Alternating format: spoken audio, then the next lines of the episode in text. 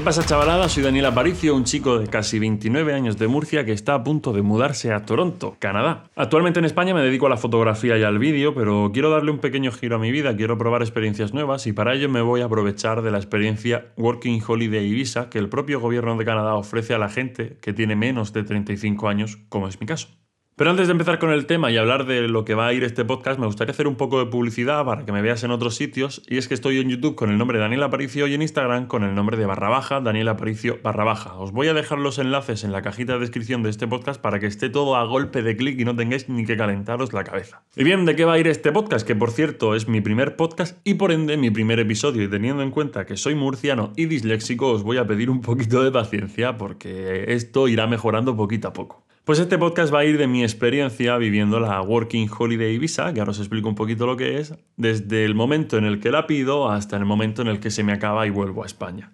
La Working Holiday Visa es un visado que ofrece el gobierno de Canadá para que en principio nos vayamos de vacaciones a su país durante un año como máximo y podamos trabajar de manera legal para costearnos estas vacaciones. Es un visado que no requiere ningún tipo de condición especial, simplemente que seas menor de 35 años y en este caso que tengas la nacionalidad española, porque estoy hablando desde el territorio de España. Y ya está, hay un pasaporte y con eso puedes pedirla perfectamente.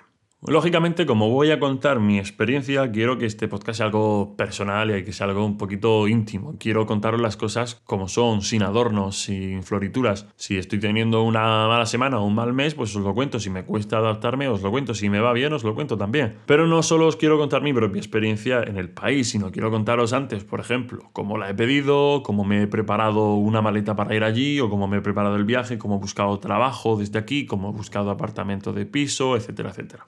Bueno, apartamento de piso no, alquiler de piso. Pero claro, seguramente alguno de lo que me estáis escuchando pensaréis, ¿y cómo puedo pedir yo ese, ese, visado? ¿Cómo puedo yo vivir la misma experiencia que tú?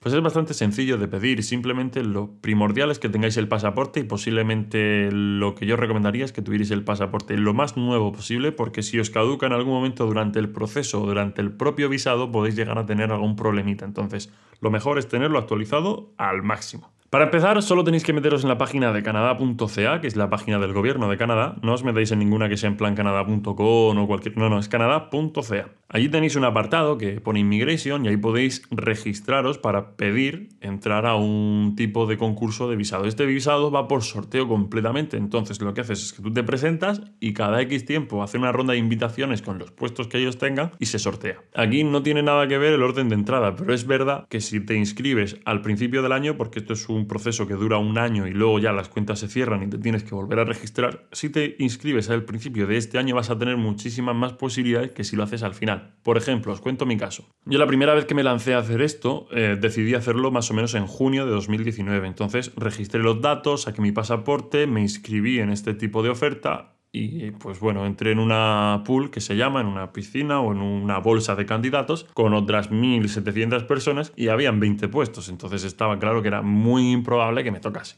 ¿Qué pasa? Que yo estuve atento y cuando volvió a salir la del año siguiente, que es la de 2020, yo la eché de los primeros días. Este año salió en 2019, en diciembre, el 10 concretamente, yo la eché el 12 y en enero fue la primera ronda de invitaciones y me tocó. Entonces es mi recomendación, intentar echarla lo antes posible, pero que bueno, que si escucháis esto en marzo, podéis echarla en marzo, aún así tenéis oportunidades. Y si no, lo bueno es que ya tenéis los datos registrados y simplemente tenéis que estar atentos otra vez en diciembre cuando sale para darle a golpe de clic, meterse y volver a inscribirse. Una vez que te has inscrito, has metido tus datos y te han contactado diciéndote, oye, que te ha tocado, pues tienes unos 10 días para responder si la quieres o no, porque a lo mejor tu vida ha cambiado y ya no puedes hacerla. Respondes y ya pues tendrás que rellenar unos datos, tendrás que pagar unas tasas que en este momento, si mal no recuerdo, eran 230 o 280 euros, por ahí fluctuaba un poco el precio. Y tendrás que hacer un viaje a Madrid porque no está en otro sitio para ir a registrar los datos biométricos de, ti mismo, de tu persona, que son las huellas dactilares y una foto que imagino que se usará para algún tipo de reconocimiento facial o cualquier historia.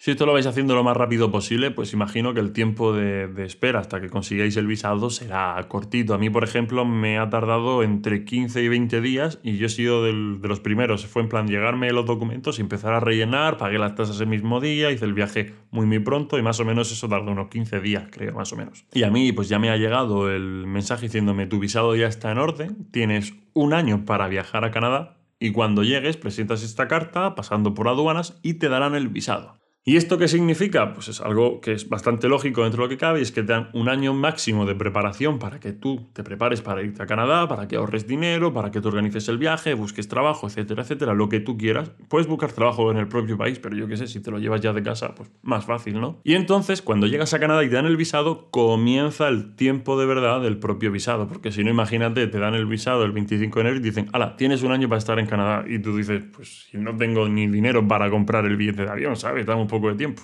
Así que esto la verdad es que está muy, muy, muy bien, porque así te da tiempo a preparártelo todo perfectamente y te quitas calentamientos de cabeza, prisas que son muy malas, etcétera, etcétera. Y bueno, en principio este es el primer episodio, es algo bastante cortito porque es a modo de introducción, tampoco quería pasarme. Y en el siguiente os voy a explicar un poquito los motivos que me han llevado a moverme a Canadá, que es algo bastante interesante que a lo mejor os puede interesar y que os puede servir para decidiros si iros o no, si vivir esa experiencia o no. Así que nada, suscribiros si queréis saber más de este tema, si queréis conocer un poquito mi experiencia y nos vemos en el próximo episodio. Hasta luego.